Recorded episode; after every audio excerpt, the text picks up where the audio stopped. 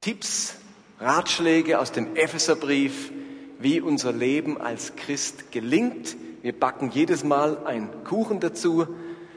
Also so wie wir unser Leben gebacken bekommen sollen, backen wir hier in der Kirche einen Kuchen. Und heute geht es ums Thema, wie bekomme ich mein Leben gebacken, wie bekomme ich mein geistliches Leben gebacken. Ein Riesenthema. Lasst mich folgendermaßen einsteigen. Erinnert euch mal zurück an eure Schulzeit. Ist ja bei einigen noch nicht so lange her, bei anderen schon etwas länger. Da gab es zwei Arten von Lehrern. Die einen besaßen so etwas wie eine natürliche Autorität. Die Schüler kannten ihre Grenzen. Die Lehrer wurden geachtet, respektiert. Die mussten wenig für Ruhe sorgen. Da hat selbst der Klassenclown seine Grenzen gekannt und hat diese Rolle nicht spielen müssen. Dieser Lehrer, der hatte irgendwie eine natürliche Autorität. Und man konnte gar nicht genau erklären, warum. Aber man wusste, mit dem lege ich mich lieber nicht an. Da verkneife ich mir diese dumme Bemerkung. Da passe ich lieber auf. Da erlaube ich mir es lieber nicht, meine Hausaufgaben zu vergessen. Habt ihr so einen Lehrer im Kopf, der so bei euch in der Schulzeit war? Und dann gab es das Gegenteil davon. Lehrer, die scheinbar über überhaupt keine Autorität verfügten. Und die konnten anstellen, was sie wollten da wurde geredet, es wurde nicht aufgepasst, Sachen wurden herumgeworfen. Die Lehrer hatten unglaublich zu kämpfen, für Disziplin zu sorgen. Sie hatten irgendwie keine Autorität. Hinter ihrem Rücken hat man sich äh, lustig gemacht über diese Lehrer und man brachte ihnen keinen Respekt entgegen. Die armen Lehrer, die waren irgendwie bestimmten Klassen wie aufgeschmissen, verloren. Die haben es nicht geschafft, sich in dieser Klasse durchzusetzen. Und ihr alle habt wahrscheinlich in eurer Schulzeit beide Arten von Lehrern erlebt. Und als Kind hat man sich da oftmals nicht viel Gedanken drüber gemacht, man hat es nur wahrgenommen. Und am Ende war es doch so, dass man bei den Lehrern mit Autorität, aufgepasst wurde, wo man seine Sachen gemacht hat, seine Hausaufgaben am Ende mehr gelernt hatte als bei denen, wo dauernd gequasselt wurde, der Unterricht kaum möglich war, dauernd man abgelenkt war. Und selbst die Schüler, die eigentlich aufpassen wollten, sind in diese Atmosphäre der Disziplinlosigkeit mit hineingezogen worden. Immer wieder begegnen wir Menschen aus diesen beiden Kategorien. Menschen mit natürlicher Autorität und eben ohne. Wir erleben das auch in unserer Arbeitsstelle mit unserem Chef. Und wenn ihr schon mehrere Arbeitsstellen hattet, habt ihr vielleicht das auch erlebt. Der eine Chef hatte eine natürliche Autorität und den Respekt seiner Mitarbeiter. Und über den anderen Chef hat man sich lustig gemacht und es gelang ihm nur schwer, sich bei seinen Mitarbeitern durchzusetzen. Aber wir erleben das Ganze auch als Eltern und als Familien.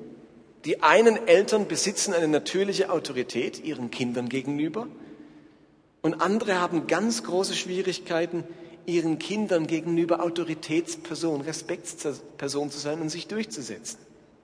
Also wir finden im Leben diese zwei Arten von Menschen. Die einen haben eine natürliche Autorität an sich und den anderen fehlt das. Nun, was wir in Bezug auf natürliche Autorität erleben, das gilt auch für geistliche Autorität. Es gibt Menschen, die besitzen geistliche Autorität und anderen fehlt das. Was meine ich mit geistlicher Autorität? Was verstehe ich unter diesem Begriff? Nun, lasst mich mal so ein paar Beschreibungen bringen. Geistliche Autorität bedeutet Folgendes. Wenn jemand geistliche Autorität besitzt, dann hat man großen Respekt vor dem geistlichen Leben dieses Menschen. Ein Mensch mit geistlicher Autorität erlebt die Salbung des Heiligen Geistes.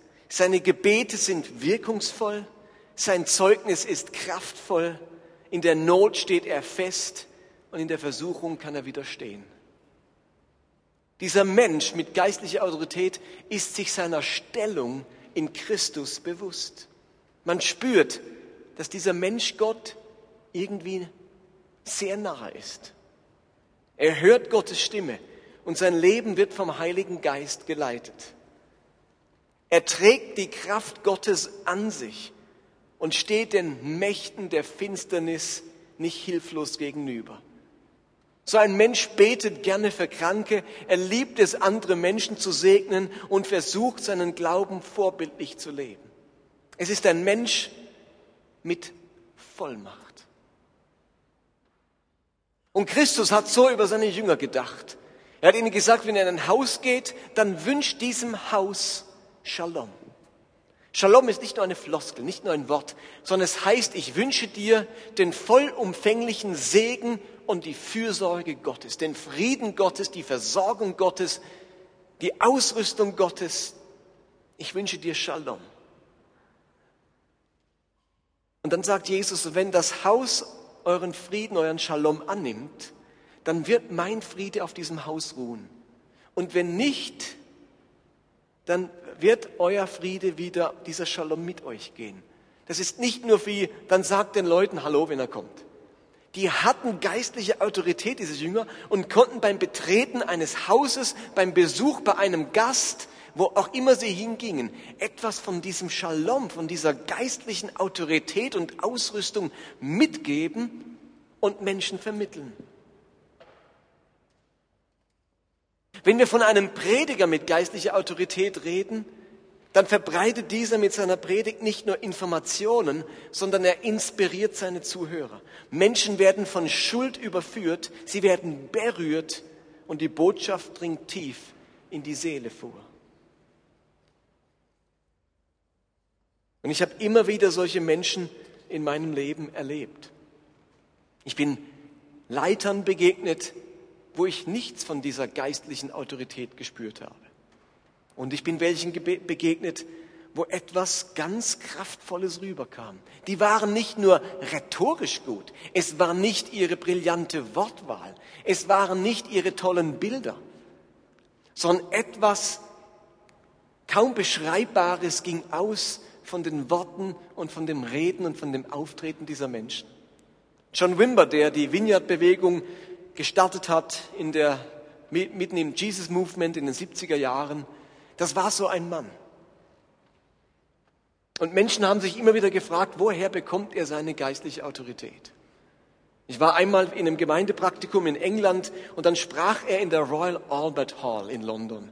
Und ich bin da von meinem Praktikumsort nach London gereist und habe diese Veranstaltung besucht und war ungeheuer baff, wie dieser John Wimber, ein korpulenter, weißhaariger, weißbärtiger Mann, zum einen gepredigt hat und zum anderen dann einfach da saß und auf ganz unspektakuläre Weise sagte, der Heilige Geist ist gerade da drüben und heilt eine Frau von ihrem blinden Auge. Und plötzlich hörte man einen Schrei da drüben und eine Frau sprang auf und sagte, ich kann wieder sehen auf meinem Auge. Und so ging das den ganzen Abend. Immer wieder hat John Wimber mit großer geistlicher Vollmacht beschrieben, was und, und gesehen, was Gott gerade tat in diesem Raum. Und wisst ihr was? Bei diesen Veranstaltungen hat Gott etwas getan. Da sind Menschen hin und sie sind nach Hause und Dinge waren anders. Das war ein Abend, den man nicht vergessen hat. Und ich war schon an genug Abenden und ihr wahrscheinlich auch, wo man denkt, ja, war nett, aber hätte ich mir auch sparen können. Ich habe während meinem Studium meine Examensarbeit über das Leben von Catherine Kuhlman gemacht. Eine Frau aus dem letzten Jahrhundert mit einer verrückten Biografie, viel Schatten und viel Licht aber die von Gott geistliche Autorität bekommen hat. Und manchmal wundern wir uns, auch wenn wir uns die Bibel anschauen, warum bestimmte Menschen mit ihrer sehr berüchigten Biografie doch von Gott so viel Autorität bekommen. Und wenn wir uns das Leben von David anschauen, dann war das ein Mann mit großer geistlicher Autorität, aber auch mit großen Brüchen in seiner Biografie. Aber eines konnte Gott von David sagen, er war ein Mann nach meinem Herzen. Etwas in diesem David hat ganz arg dem Herz Gottes entsprochen. Und auch diese Catherine Kuhlman im letzten Jahrhundert, die hat jeden Freitag in Los Angeles eine Halle gefüllt mit sechs bis achttausend Menschen.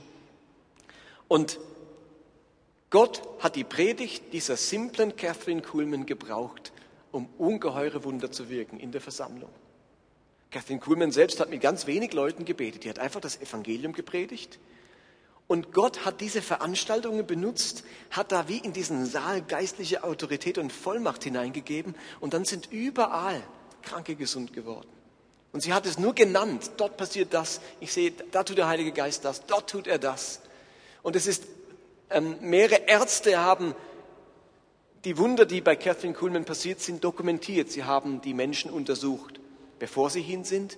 Und der gleiche Arzt und die Diagnose gestellt. Und der gleiche Arzt hat die Menschen untersucht, nachdem sie dort waren. Also nicht zwei verschiedene Ärzte, der gleiche Arzt. Dann musste sichergestellt werden, dass diese Heilung auch ein Jahr nach dem Besuch der Veranstaltung immer noch da war. Und zum vierten musste der Mensch sich zum Besseren verändert haben in seinem geistlichen Leben. Der gleiche Arzt hat die Menschen, es war eine klare Diagnose da, vom gleichen Arzt die klare Heilung bestätigt. Die Menschen waren ein Jahr danach immer noch geheilt und sie sind geistlich gewachsen. Und nur bei den Fällen hat man die Heilungen veröffentlicht. Und da gibt es bücherweise voll dokumentierte Heilungen. Als ich das, meine Examensarbeit schrieb, wählte ich aus den Büchern ein Beispiel heraus einer Dolores Winder, die ähm, von einem gebrochenen Rücken äh, geheilt wurde und seit 20 Jahren im Rollstuhl saß und die bei Catherine Kuhlman geheilt wurde. Und ich fand es so ein außerordentliches Beispiel, waren in der Buchse Rentenbilder mit dabei und so weiter.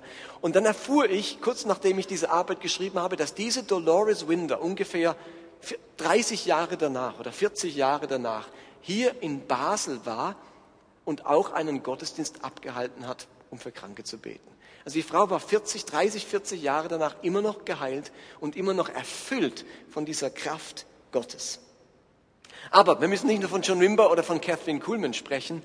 Jesus, unser Messias, war ein Mann mit geistlicher Autorität. Er hatte Vollmacht. Von sich selbst hat Jesus gesagt in Lukas 4, der Geist des Herrn ruht auf mir, denn der Herr hat mich gesalbt. Jesus hat böse Geister ausgetrieben aus kranken Menschen und die Menschen, die das beobachtet haben, sagten, Lukas 4, Vers 36, was für eine Vollmacht und Kraft hat sein Wort. Er befiehlt den bösen Geister auszufahren und sie fahren aus. Und wenn Jesus gepredigt hat, dann geschah das ebenfalls mit geistlicher Autorität. In Lukas 4, 31 steht, danach zog Jesus nach Kapernaum in Galiläa und lehrte dort jeden Sabbat in der Synagoge. Auch hier waren die Leute von seiner Lehre überwältigt, denn er sprach mit Vollmacht.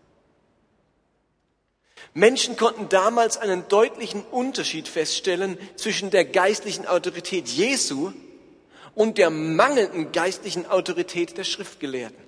Und so heißt es in Markus 1, die Zuhörer waren sehr beeindruckt von dem, was er lehrte, was Jesus lehrte. Denn anders als ihre Schriftgelehrten redete Jesus mit einer Vollmacht, die Gott ihm verliehen hatte. Da gab es einen Unterschied zwischen diesem Jesus und den religiösen Leitern der damaligen Zeit. Einmal haben die Hohepriester die Jerusalemer Tempelwache zu Jesus geschickt, um ihn verhaften zu lassen und zu sich zu bringen zu lassen. Doch die Tempelwache kehrte mit leeren Händen zurück. Und dann heißt es, Johannes 7, so kehrte die Tempelwache zu den Hohenpriestern und Pharisäern zurück, ohne Jesus festgenommen zu haben. Weshalb bringt ihr ihn nicht mit? stellten sie die Soldaten zur Rede. Die Soldaten entschuldigten sich, noch nie hat ein Mensch so geredet wie dieser Mann. Wenn Menschen Jesus begegnet sind, sind sie geistlicher Autorität begegnet.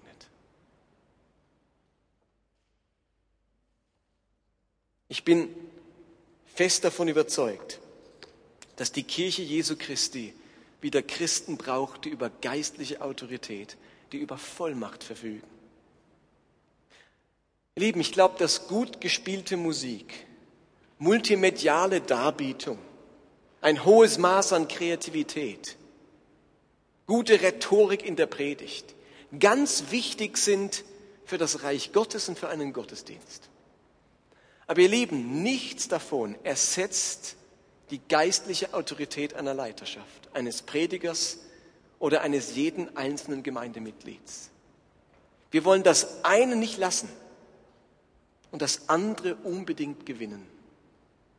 Nichts ersetzt die geistliche Autorität von jedem Einzelnen von euch. Das Reich Gottes braucht gesalbte Christen mit echter geistlicher Autorität. Anbetungsleiter, die mit geistlicher Autorität die Gemeinde anleiten und sie ganz nah ans Vaterherz Gottes führen. Ein Gebetsteam, das mit geistlicher Autorität und mit der Salbung des Heiligen Geistes für Menschen betet und jede Form von Finsternis vertreiben kann. Wir brauchen Hauskreisleiter, die mit geistlicher Autorität und Weisheit die pastorale Aufgabe an ihren Leuten wahrnehmen können. Seelsorger, die mit Vollmacht heilsame Worte in die Seele von Menschen sprechen. Pastoren mit geistlicher Autorität, damit sie für ihre Herde sorgen können. Prediger, die mit der Salbung des Geistes Gottes Wort verkündigen, sodass es den Menschen durchs Herz geht. Christen, die mit geistlicher Autorität an ihrer Arbeitsstelle Zeugnis ablegen von ihrem Glauben und den Respekt ihrer Kollegen gewinnen. Christen, die sich ihrer Vollmacht bewusst sind und in ihrem Umfeld nicht zögern, für Menschen zu beten und Segen zu hinterlassen. Paulus hat einmal gesagt im, Korinther, äh, im, ja, im Korintherbrief 4, Vers 20, denn das Reich Gottes gründet sich nicht auf Worte, sondern auf Gottes Kraft. Das Reich Gottes gründet sich nicht auf Worten, sondern auf Gottes Kraft. Luther übersetzt, das Reich Gottes besteht nicht aus Worten, sondern aus Gottes Kraft. Und wir treffen heute Land auf, Land ab ein Reich Gottes an, wo vor allem geschwätzt wird, aber wo die Kraft und die Vollmacht fehlt, das umzusetzen, von, wir, von was wir reden. Ich lese gerade ein interessantes Buch von einem säkularen Juden, also ein nichtgläubiger Jude der schreibt schon das zweite Buch, der hat so verrückte Experimente im Kopf. Das erste Buch, das er geschrieben hat, heißt Know It All, Wiss es alles. Und er hat sich vorgenommen, die Enzyklopädia Britannica von vorne bis hinten durchzulesen. Weil sie hat, glaube ich, 300.000 Seiten, unglaublich großes Werk, wie wenn das Wikipedia alle Artikel lesen müsstet. Und er hat das gemacht und hat dann ein Buch darüber geschrieben, über was er gelernt hat, was es alles gibt auf der Welt. Jetzt hat er ein zweites Experiment gemacht, das sehr spannend ist. Er hat sich gesagt, ich versuche ein Jahr lang ganz wörtlich nach der Bibel zu leben. Ich nehme die Bibel vom ersten bis zur letzten Seite ernst, wörtlich und lebe danach. Und es ist sehr lustig beschrieben, wie er jetzt versucht, die ganzen Gebote zu halten und wie er es schafft, Kleider zu finden, die nicht aus zwei Stoffen sind. Er rasiert sich seinen Bart nicht mehr und die Leute halten ihn dauernd für irgendeinen Terroristen oder so, weil er so einen langen Bart hat. Und also die verrücktesten Sachen, die er jetzt machen muss. Aber das Spannende ist, dass im Lauf des Buches er mehr und mehr Gott nahe kommt. Und wie aus einem säkularen Juden jemand wird, der allein, weil er sich mit diesen kraftvollen Worten der Bibel beschäftigt, etwas in seinem Inneren sich ändert. Und wie er erlebt, dass er am Anfang stereotypisch an dreimal am Tag Gebete gesprochen hat. Er wusste nicht, er hat noch nie gebetet. Und hat einfach gesagt, dann bete ich einfach so Psalmen. Und jetzt hat er gemacht, Tag eins, Tag zwei, Tag 50, Tag 70, einfach dreimal am Tag so ein Psalm. Und jetzt merkt er plötzlich, wie er anfängt, auch in seinem Alltag sonst zu beten. Und wenn was mit seinem Sohn passiert, wie sein erster Ruf nicht nach seiner Frau oder nach dem Krankenwagen ist, sondern nach Gott. Diese Worte, die der liest, völlig säkular, ohne Glauben, haben mehr und mehr die Kraft, sein Leben zu verändern. Ein sehr spannendes Buch empfehle ich euch. The Year of Living Biblically heißt es. Warum ist Vollmacht und geistliche Autorität so wichtig? Warum brauchen wir das? Nun, zum einen hat Jesus zu uns gesagt, im Korintherbrief lesen wir das, also Paulus beschreibt das, so sind wir nun Botschafter an Christi Stadt, denn Gott ermahnt durch uns. So bitten wir nun an Christi Stadt, lasst euch versöhnen mit Gott. Wir sind Botschafter an der Stelle Jesu. Jesu ist gegangen, Jesus hat diese Erde verlassen und er sagt seinen Jüngern sogar, wisst ihr was, es ist gut, dass ich hingehe, es ist gut, dass ich weggehe, sonst könnte ich euch nicht die Kraft des Heiligen Geistes schicken und ihr würdet meine Stelle nicht einnehmen können. Aber jetzt bin ich weg und jetzt seid ihr an meiner Stelle, an meiner Stadt. Jesus hat uns was vorgelebt, nämlich ein kraftvolles Evangelium, Taten, nicht nur Worte im Reich Gottes. Und jetzt sagt er, jetzt gehe ich und jetzt macht ihr das. Wir sind jetzt an seiner Stelle. Und wenn man Botschafter an Christi Stelle ist und die Welt ermahnen soll, dann macht man das besser mit geistlicher Autorität, sonst kann der Schuss nach hinten losgehen. Der zweite Grund, warum wir geistliche Autorität brauchen, ist, weil wir einen großen Auftrag haben. Seinen Jüngern hat Jesus in Matthäus 10 gesagt, geht und verkündigt. Das Himmelreich ist nahe. Heilt Kranke, weckt Tote auf, macht Aussätzige rein, treibt Dämonen aus. Was ihr umsonst bekommen habt, das gebt umsonst weiter. Man kann nicht Kranke heilen, Aussätzige reinmachen, Dämonen austreiben und Menschen zur Umkehr führen ohne geistliche Autorität. Wir können diesen Auftrag nicht erfüllen, wenn wir nicht über Vollmacht verfügen. Und zu guter Letzt, wir brauchen geistliche Autorität, weil wir einen großen Feind haben. Stellt euch vor, ihr seid Klassenlehrer der schlimmsten Klasse des ganzen Schulhauses, ja sogar der ganzen Stadt. Ihr geht doch in diesem Klassenzimmer hoffnungslos unter, wenn ihr nicht über natürliche Autorität verfügt. Ich hatte mal Vertretung in einem Schulhaus in Basel, das berüchtigt ist, und ich bin in dieser Klasse untergegangen. Als Vertretungslehrer, ohne Noten, ohne Druck, ist das ganz schön schwierig, Rallye-Lehrer. Und ich habe gedacht, das wünschte ich, ich hätte irgendwie ein, was weiß ich, irgendein Mittel, mit dem ich die alle zur Zucht und Ordnung rufen kann. Aber das ist sehr, sehr schwierig als deutschsprachiger Rallye-Lehrer, der keine Noten verteilen kann, keine Klassenarbeiten schreibt und einmal dort ist und nie mehr wiedergesehen in dem Schulhaus. Aber stellt euch vor, ihr seid jetzt in der allerschlimmsten Klasse der Stadt, wo schon der zehnte Lehrer mit Burnout und Nervenzusammenbruch in der Klinik gelandet ist. Und das, da werdet ihr jetzt Klassenlehrer. Wehe, ihr habt keine natürliche Autorität, um euch gesunden Respekt zu verschaffen. Aber ihr Lieben, als Christen stehen wir nicht einer schlimmen Schulklasse gegenüber, sondern einem viel mächtigeren Feind.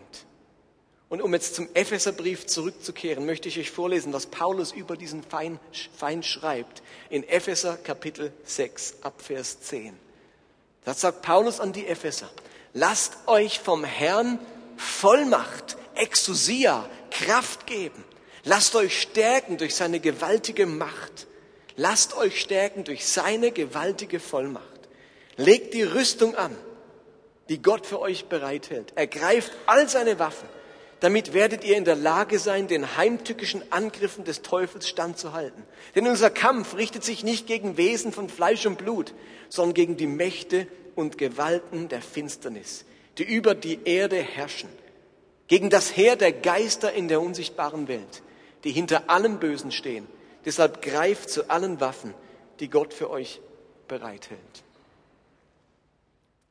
Ich wehre mich dagegen, hinter jedem Busch einen Dämon zu sehen und dem Teufel zu viel Aufmerksamkeit zu schenken. Aber weil hinter dem Bösen in dieser Welt nicht nur der Egoismus eines jeden einzelnen Menschen steckt, sondern gottwidrige Mächte, unsichtbar, Mächte in der unsichtbaren Welt. Genau deshalb brauchen wir mehr als Nettigkeit und Freundlichkeit und gute Worte.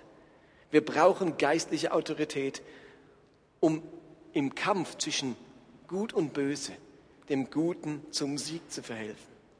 Und die Frage, mit der ich in den letzten Teil meiner Predigt einsteigen möchte, ist, wie bekomme ich geistliche Autorität? Wie bekomme ich die eigentlich? Und das ist eine schwierige Frage. Und es gibt eine große Gefahr.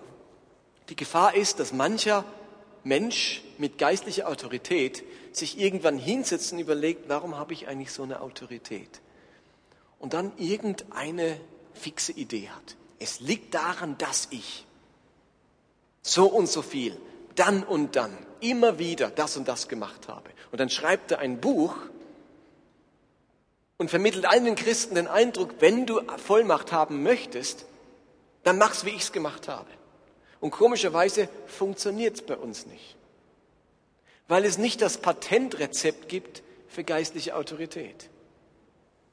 Aber es gibt in der Bibel ein paar ganz wichtige Hinweise, wie wir geistliche Autorität zerstören können, beziehungsweise wie wir diese Kraft des Geistes empfangen können. Und auf zwei möchte ich jetzt noch eingehen. Ich möchte euch ein paar Verse vorlesen aus dem Epheserbrief, die Paulus geschrieben hat, bevor er diesen geistlichen Kampf mit den Mächten der Finsternis beschreibt. Er beschreibt in diesen Versen zwei Dinge, die für unser geistiges Leben von entscheidender Bedeutung sind, damit wir Vollmacht haben und in diesem Kampf bestehen. Und da steht der Text in Epheser 5, Vers 8 bis 20. Ich lese auszugsweise. Da heißt es, auch wenn es früher in euch finster war, seid ihr jetzt vom Licht des Herrn erfüllt. Deshalb lebt nun auch als Kinder des Lichts. Denn dieses Licht in euch bringt lauter Güte, Gerechtigkeit und Wahrheit hervor. Findet heraus, was dem Herrn Freude macht. Beteiligt euch nicht an den nutzlosen Taten der Finsternis, sondern deckt sie vielmehr auf. Es ist beschämend, auch nur davon zu reden, was gottlose Menschen im Verborgenen treiben. Denn wenn das Licht darauf fällt, wird alles sichtbar werden. Achtet sorgfältig darauf, wie ihr lebt. Handelt nicht unklug, sondern bemüht euch, weise zu sein. Nutzt jede Gelegenheit, in diesen üblen Zeiten Gutes zu tun. Handelt nicht gedankenlos, sondern versucht zu begreifen, was der Herr von euch will. Betrinkt euch nicht mit Wein, sonst ruiniert ihr damit euer Leben. Lasst euch stattdessen vom Heiligen Geist erfüllen. Singt miteinander Psalmen und lobt den Herrn mit Liedern, wie sie euch sein Geist schenkt. Singt für den Herrn und jubelt aus vollem Herzen. Im Namen unseres Herrn Jesus Christus dankt Gott dem Vater zu jeder Zeit, überall und für alles. So viel der Text des Paulus. Das erste, das er beschreibt in der ersten Hälfte des Textes, ist ein Leben im Licht. Paulus weiß eines. Im Verborgenen geschieht selten etwas Gutes. Heimlichkeit ist das Zuhause der Bosheit. Hallo? Heimlichkeit ist das Zuhause der Bosheit. Für die Bibel gibt es Werke der Finsternis und Werke des Lichts. Taten, die vom Bösen inspiriert sind und Taten, die von Gott inspiriert sind.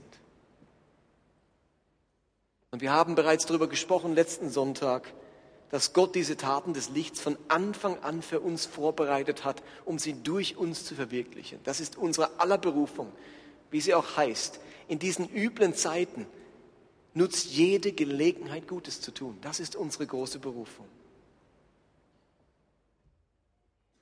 Aber es gibt neben diesen Werken, die Gott für uns vorbereitet hat, eben auch Werke der Finsternis, mit denen wir nichts zu tun haben dürfen. Paulus hat Dinge im Sinn, von denen er sagt, es ist beschämend, auch nur davon zu reden, was gottlose Menschen im Verborgenen treiben. Ich fand zum Beispiel besonders schockierend, den Fall von Mirko. Also über dessen mitbekommen in den letzten Wochen in Deutschland wurde ein äh, elfjähriger Junge 146 Tage lang vermisst. Die Eltern haben einen herzzerreißenden Appell im Fernsehen an den Entführer gerichtet, doch ihren Sohn freizulassen. Und nach 146 Tagen wurde ein Mann verhaftet und hat die Polizei zu der Leiche von Mirko geführt. Und dieser Mann war ein zweifacher Familienvater, der einfach nur Ärger mit seinem Chef hatte. Und auf dem Nachhauseweg diesen Ärger loswerden wollte, einen, diesen elfjährigen Mirko findet, ihn missbraucht und tötet. Und das Schockierende ist, dass dieser Familienvater nach diesem Mord nach Hause fuhr und vier Monate lang weitergelebt hat, als wäre nichts passiert. Sich mit Freunden getroffen, seiner Frau abends einen Kuss gegeben, seinen Kindern eine gute Nachtgeschichte erzählt, so getan, als wäre nichts passiert und vier Monate lang mit, den, mit dem heimlichen Wissen um einen Mord gelebt. Und nur durch Zufall hat man ihn dann entdeckt. Da ist was im Verborgenen geschehen, wo es schändlich ist, nur davon zu reden, sagt Paulus. Und natürlich sind wir alle keine Mörder, hoffentlich. Aber die Frage ist, ob mein ganzes Leben im Licht ist. Jesus hat immer wieder gesagt, was im Verborgenen geschieht, wird man irgendwann die Spatzen von den Dächern pfeifen. Vielleicht habt ihr das mitbekommen, in, in Deutschland der Fall Gutenberg. Ein deutscher Minister, Verteidigungsminister, der Hoffnungsträger der Konservativen, ein Sunnyboy, der der es sich erlaubt hat, bei seiner Doktorarbeit zu schummeln und den Großteil sich zusammen zu klauen aus dem Internet. Und die abgegeben hat und sein Doktorvater hat scheinbar angeblich nicht gemerkt. Und da hat er was heimlich gemacht. Als er das gemacht hat, hat er sich doch überlegt, ich hoffe, es merkt niemand. Ich hoffe, ich komme durch damit. Und als der Doktorvater gesagt hat, jawohl, und dann war die, die Promotion und dann hat er seinen Doktortitel bekommen, dachte er, und jetzt ist Gras drüber gewachsen. Aber wisst ihr, was das Schlimme ist? Wenn eine Sache Gras wächst, kommt irgendein Kamel und frisst es weg. Und so ist es jetzt auch Gutenberg passiert. Irgendein Kamel kam vorbei und hat das Gras weggefressen. Und plötzlich kommt raus, dass er seine Doktorarbeit erschwindelt hat. Und das kann sich niemand erlauben. Und schon gar nicht ein Mensch, der in der Öffentlichkeit steht. Und die werden jetzt sicher Wege finden, dass er wieder Minister wird. Und ist ja auch eins muss man auch klar sagen. Der Opposition ging es ja nicht darum, den wissenschaftlichen Standard in Deutschland zu halten. Denen ging es nur darum, die Galionsfigur, den Winner der anderen Seite niederzumachen, irgendwas zu finden. Das ist leider das Geschäft in der Politik, also die Motive der anderen Seite sind genauso verborgen und finster und unrein. Aber da bewahrheitet sich bei dem Herrn Baron zu Gutenberg das, was Jesus gesagt hat, was im Heimlichen geschieht, wird man irgendwann öffentlich betrachten können. Welche Bereiche meines Lebens sind im Verborgenen? Wo drehe ich mein eigenes Ding und Gott hat da keinen Zutritt? Welche Motive stecken ganz tief in meinem Herzen, die niemand wissen darf? Nach außen hin wirke ich ungeheuer hilfsbereit, aber in der Verborgenheit meines Herzens könnte man sehen, dass es mir in Wirklichkeit darum geht, Anerkennung und Ehre zu bekommen. Nach außen hin wirke ich sehr eifrig und hingegeben, aber in der Verborgenheit meines Herzens kann man sehen, dass ich auf andere neidisch bin und das Ganze nur tue, um Leute auszutrumpfen. Wir können keine geistliche Autorität entwickeln, wenn wir nicht bemüht sind, unser gesamtes Leben und alle unsere Motive am Licht zu haben. Ihr Lieben, geistliche Autorität, die kommt von Gott. Und deswegen kann man Gott nichts vormachen. Ich kann Gott nicht austricksen. Ich kann vielleicht Menschen etwas vormachen, aber nicht ihm. Geistliche Autorität, die kann man sich auch nicht erarbeiten, sondern ist die Folge und die Konsequenz eines Lebens in Licht. Leben im Licht heißt nicht, keine Fehler zu machen. Ihr Lieben, das ist ja unmöglich. Aber Leben im Licht heißt, meine Fehler nicht länger zu verstecken.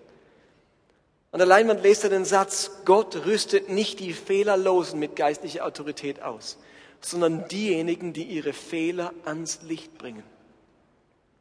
Und das hat David unterschieden von König Saul.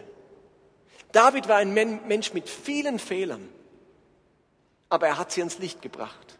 Und Saul hat alle möglichen Hebel in Bewegung gesetzt, um seine Sünde verstecken zu können. Und irgendwie Samuel gebeten, mach's doch so, dass es nicht rauskommt oder dass es halb so wild ist und, und, und, und ehre mich vor dem Volk, dass die nicht mitbekommen, was ich da gemacht habe und meinen Fehler nicht merken. Und David hat Buße getan, der hat ein Lied gedichtet und vielleicht den nächsten Tempel Gottesdienst, oder, das, oder da gab es noch kein Tempel, aber das Stiftshütten-Gottesdienst, hat er vielleicht seinen Psalm 51 vorgesungen. Herr, schenk mir einen neuen Geist und ein neues Herz. Denn mein Geist ist zerbrochen und hat öffentlich Buße getan. Da sagt Paulus, achtet sorgfältig darauf, wie ihr lebt. Handelt nicht unklug, sondern bemüht euch, weise zu sein. Paulus ist es ganz wichtig, sorgfältig darauf achten, wie man lebt. Und ich möchte mir das angewöhnen, sorgfältig zu leben sorgfältig zu leben. Ich möchte mir heute die Frage stellen, was würde ich tun, wenn die anderen darum wüssten? Ihr Lieben, würde ich so mit meiner Freizeit umgehen, wenn das am Licht wäre? Würde ich so, wie ich es tue, mit meiner Sexualität umgehen, wenn es am Licht wäre? Würde ich so, wie ich es tue, mit meinen Finanzen umgehen, wenn es am Licht wäre?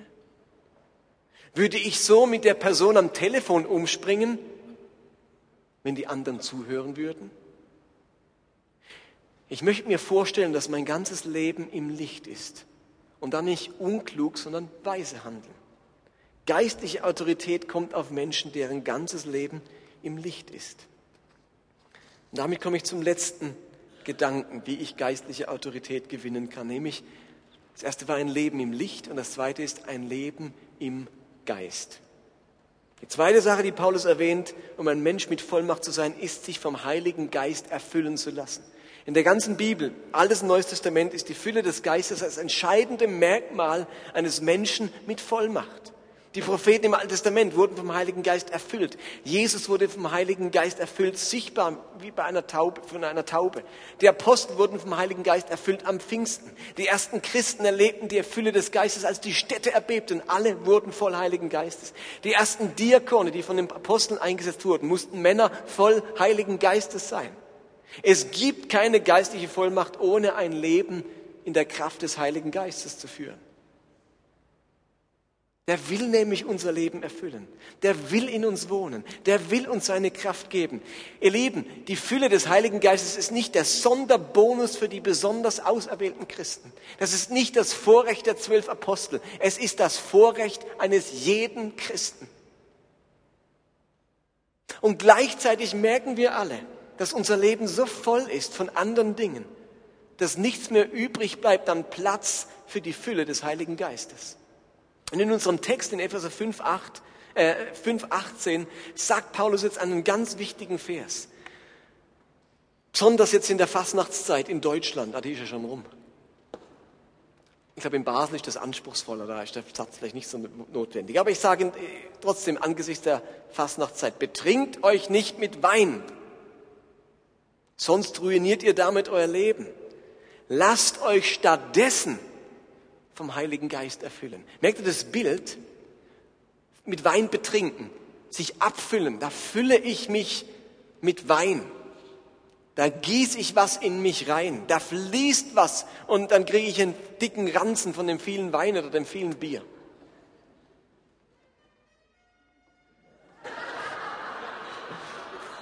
Das fastnachtliche Amen dazu. Und er bleibt bei dem Bild und sagt, nicht voll Wein, sondern voll Geistes. Und das scheint bei den Ephesern ein Problem gewesen zu sein, sonst würde er das nicht erwähnen.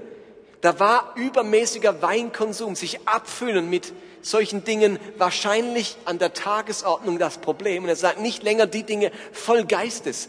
Bei uns ist vielleicht, seid nicht voll Stress und Arbeit, sondern werdet voll Geistes. Seid nicht voll Sorgen oder voll Ablenkung und Medien den ganzen Tag vom PC und im Kinofilm und im Fernseher, werdet voll Geistes. Von was bin ich voll?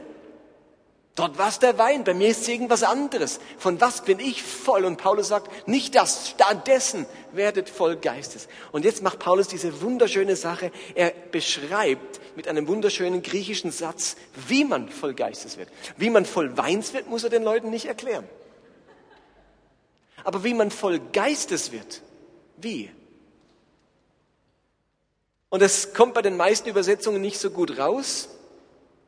Das ist so eine, eine griechischer Satzbau, wo man am besten übersetzen müsste, lasst euch vom Heiligen Geist erfüllen, indem ihr, indem ihr, also wie werde ich erfüllt? Indem ihr, was kommt jetzt? Miteinander Psalmen singt und Gott mit Liedern lobt. Hallo? So simpel. So simpel.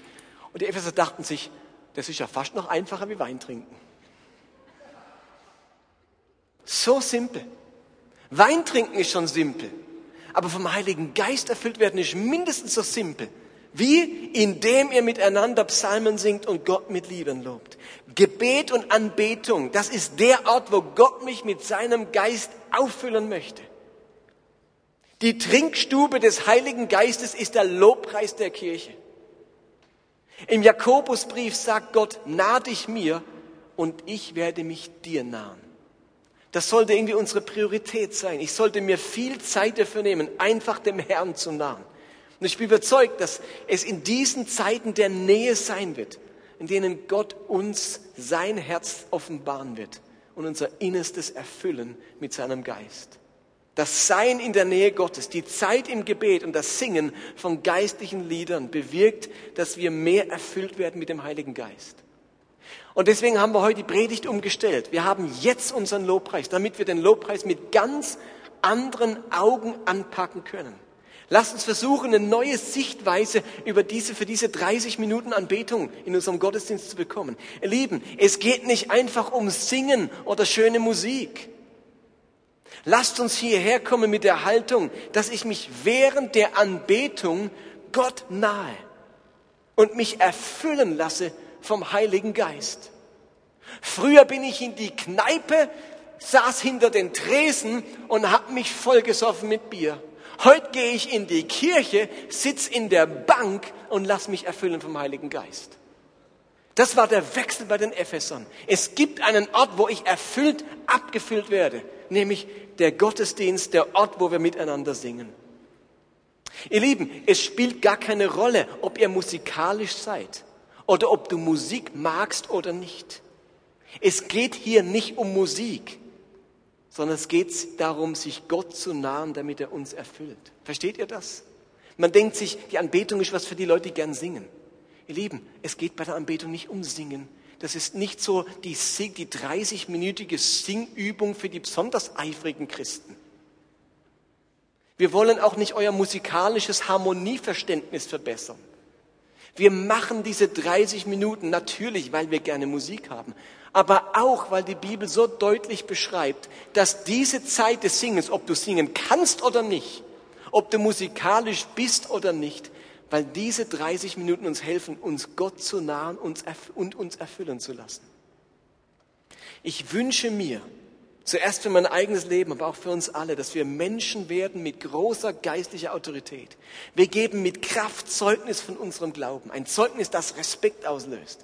Wir erleben Gottes klare Führung und können für uns und für andere Wegweiser sein. Wir können vollmächtig beten und erleben, dass unsere Gebete wirklich Auswirkungen haben. Wir lesen die Bibel und erfahren, dass Gott zu uns spricht. Wir geraten in Anfechtungen, Versuchungen erleben, dass unsere innere Stärke reicht, um standzuhalten. Wie bekomme ich also mein geistiges Leben gebacken? Ich führe ein Leben im Licht und ich lasse mich erfüllen vom Heiligen Geist, indem ich seine Nähe suche und singe. Und das Resultat wird ein Leben mit geistlicher Autorität sein. Und das werden wir jetzt tun. Ich möchte euch bitten, zwei Dinge mitzunehmen bitte euch zu überlegen, musst du was ans Licht bringen? Einige Kirchen haben eine schöne Tradition. Dort gibt es einen Ort, da kann man zum Priester gehen und kann anonym und vor allem mit großer Verschwiegenheit loswerden, was man im Verborgenen hält. Und ich habe meinen Freund Rudi Beck angefragt von der Clara Kirche und ihr seid herzlich eingeladen, ich meine das ernst, dort im Lauf der nächsten Woche zur Beichte zu gehen. Ist jeden Tag jemand dort. Ich habe leider gerade die Uhrzeit vergessen, aber leider habe ich die Mail heute nicht mehr gefunden. Ich habe es schon lange gemailt. Ähm, aber ich kann es euch gerne noch ähm, euren Hauskreisleitern mailen. Man kann jeden Tag dort zur Beichte gehen und ganz anonym Dinge ans Licht bringen. Und wir haben uns gesagt, man kann sich auch diese Woche bei uns melden im Büro. Wenn man spürt, ich will etwas ans Licht bringen. Ich möchte etwas loswerden. Und heute ist unser Gebetsteam hier und ganz speziell, wenn dich heute was platten, du merkst, ich, ich komme dem Thema Vollmacht und geistliche Autorität nicht näher, wenn ich nicht Dinge jetzt endlich loswerde. Dann kannst du heute zu unserem Gebetsteam kommen und Dinge loswerden. Und jetzt machen wir eine Anbetungszeit. Ich biete die Band auf die Bühne und ihr werdet während dem Lobpreis nochmal eine Folie eingeblendet sehen. Wir haben den IKEA-Spruch ein wenig abgewandelt. Der IKEA-Spruch heißt ja, lebst du schon oder wohnst du noch? Und bei uns heißt, singst du noch oder betest du schon an? Ikea, ich kenne echten, echte Anbetung. Ich kenne echte Anbetung. Und fragt euch das heute beim Singen. Singe ich noch oder bete ich schon an? Versteht ihr? Wir wollen jetzt nicht einfach singen. Wir wollen anbeten. Und ihr werdet zwischendrin mal die Folie sehen und dann fragt euch, singe ich noch oder bete ich schon an? Okay?